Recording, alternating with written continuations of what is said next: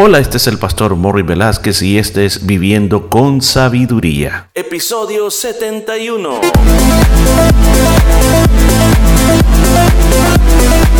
Y en el programa de este día estaremos aprendiendo cómo aplicar la sabiduría de Dios a nuestra vida a través del libro de Proverbios. Muchos consejos muy hermosos basados en la palabra de Dios. Todo esto y mucho más en Viviendo con Sabiduría. Y gracias a Dios que nos permite un día más de vida. Gracias a Dios por tener esta bonita oportunidad de estar aprendiendo de la palabra de Dios. Yo le recomiendo a que visite nuestras aplicaciones y llénese de todo esto. Porque el camino de la sabiduría es de adquirir el conocimiento de la palabra de Dios. Así que recuerde, estamos en Spotify, Anchor FM, Google Podcast, Apple Podcast. Búsquenos bajo Jesús es el camino y va a encontrar todo este material, así como estamos haciendo hoy con el libro de Proverbios.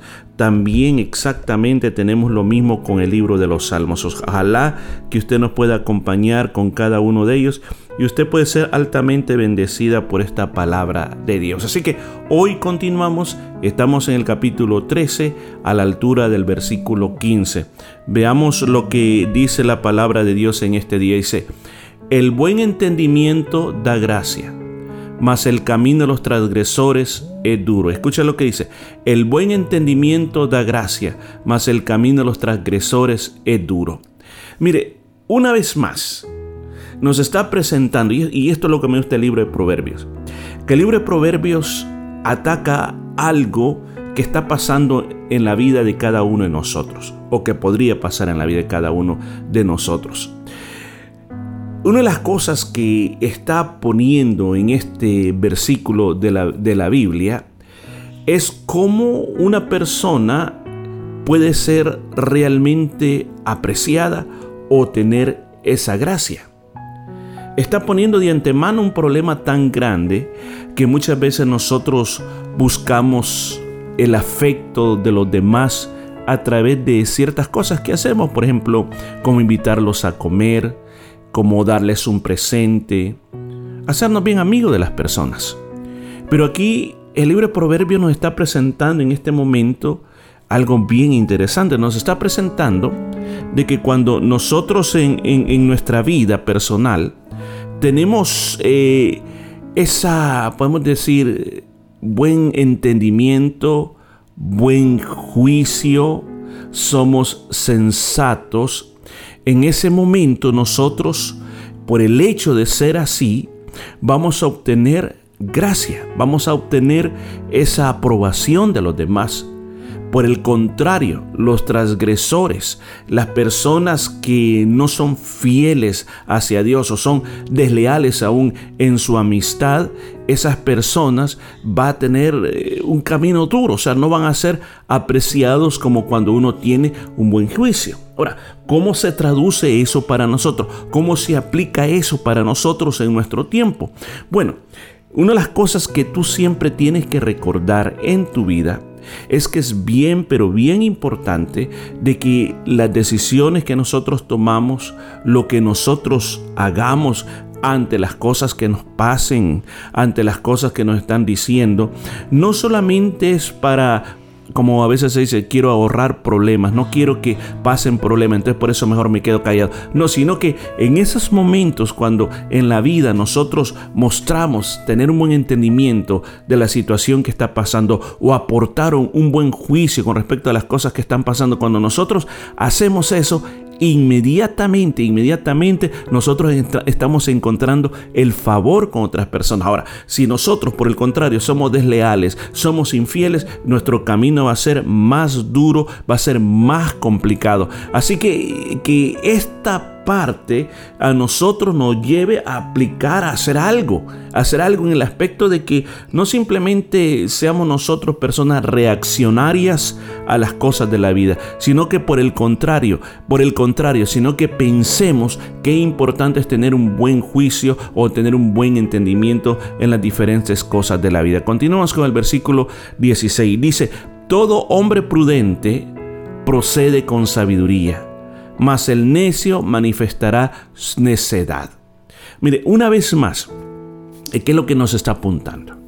¿Cuál es la gran, podemos decir, problemática que quiere atacar el libro de Proverbios? Lo que quiere evitar es que nosotros actuemos como personas ignorantes, como personas necios. Quiere que actuemos de una manera inteligente, de una manera prudente. Quiere que actuemos de esa manera.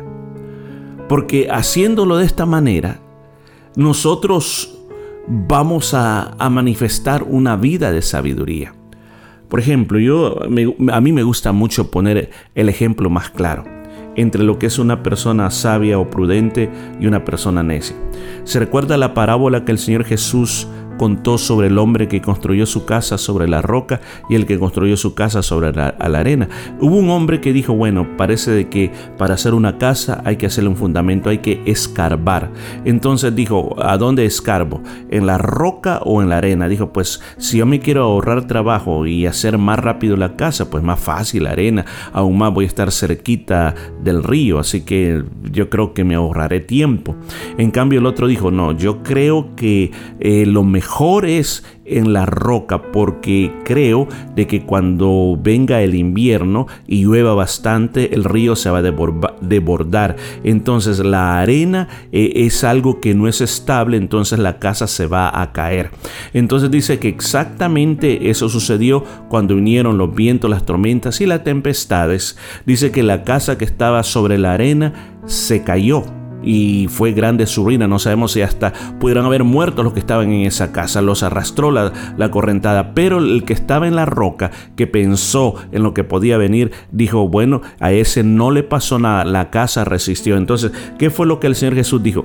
El hombre que construyó la casa sobre la roca es el hombre prudente que escucha mis enseñanzas y las pone en práctica. Mas el hombre que construyó su casa sobre la arena, yo lo compararé al que no escucha mis enseñanzas, al que, eh, o si las escucha, pues al final no las pone en práctica. Entonces aquí está apuntando a esa gran problemática, está apuntando a nosotros, a este día, a esta hora, a que nosotros actuemos con cordura en todo lo que hacemos en nuestra vida. Imagínense, ¿cómo sería si a partir de este momento usted dice, yo voy a ser una persona que voy a aplicar la sabiduría, la cordura, todas las decisiones que yo tome, lo que yo voy a hablar, lo que voy a decir, no simplemente yo le voy a dar rienda suelta a mi boca, no voy a tener cuidado con lo que haga y con lo que diga. Vamos al versículo 17, dice, el mal mensajero acarrea desgracia, mas el mensajero fiel acarrea salud. Mira lo que dice, el mal mensajero acarrea desgracia, mas el mensajero fiel acarrea salud. Bueno, aquí nos está poniendo en la perspectiva el mensajero. El mensajero la persona que está a cargo de llevar un mensaje. Escuche eso, la persona que está a cargo de llevar un mensaje. Aquí se está anteponiendo entre dos tipos de mensajeros. Un mensajero malvado y un mensajero que es fiel. ¿Escuchó? Un mensajero malvado y un mensajero que es fiel. Porque la gran problemática que existe en el mundo que nosotros vivimos es que nosotros nos estamos enfrentando a demasiadas personas que en vez de darnos soluciones a las situaciones que vivimos en nuestra vida, con lo que habla parece que nos están trayendo desgracia. Con lo que habla parece que hasta nos estuvieran maldiciendo con el mensaje que nos están diciendo. Y eso, o sea, le puede pasar en el trabajo, dentro de la familia, dentro de otros hermanos en Cristo también. Entonces aquí está apuntando a algo bien importante, algo bien importante que nosotros, de una manera muy personal, de una manera como usted dirá, ¿cómo, cómo yo puedo aplicar esto en mi tiempo? Bueno, como dice aquí, en su segunda parte, el mensajero fiel acarrea salud. Ese enviado que es confiable va a traer soluciones. Cuando tú te enfrentes a problemas, y aquí viene la parte práctica de este versículo, cuando tú te enfrentes a problemas, búscale la solución, la solución correcta. No simplemente mires las cosas desde el punto, bueno, este es un problema y tú le pones, eh, como dicen, pies, manos y haces de algo chiquito algo gigantesco. Eso es un mensajero perverso sino que hoy que tú estás tomando la sabiduría de la palabra de Dios, preséntalo de la manera más adecuada para que pueda bendecir a otras personas y que en otras palabras, que en otras palabras, porque yo sé que usted me puede decir, hermano Morris, ¿cómo yo puedo hacer esto hoy en día? En tu matrimonio, por ejemplo, pueden haber muchas problemáticas que hoy estén pasando. Y usted se puede sentar a hablar eso con su esposa o con sus hijos.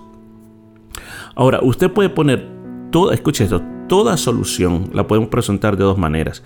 La podemos enfrentar de acuerdo a las posibles tragedias que puedan pasar. O lo podemos presentar de acuerdo a las posibles soluciones que podamos lograr.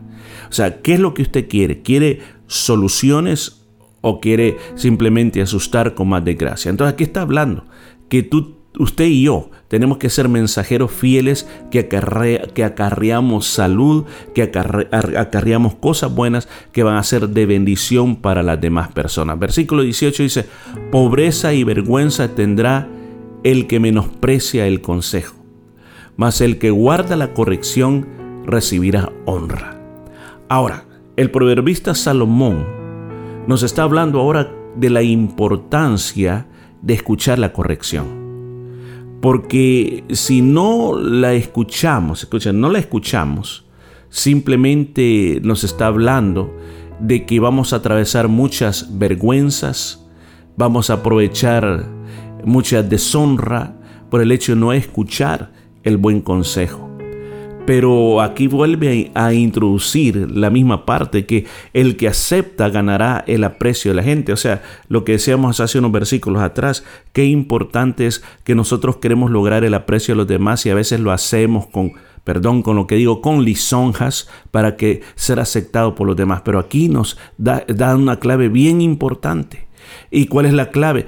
Cuando te corrijan, acepta esa corrección. Y cuando tú aceptas esa corrección, vas a ganar el aprecio de la gente. Eso es lo que este versículo, usted dirá, ¿qué, qué, qué, ¿cuál es la aplicación?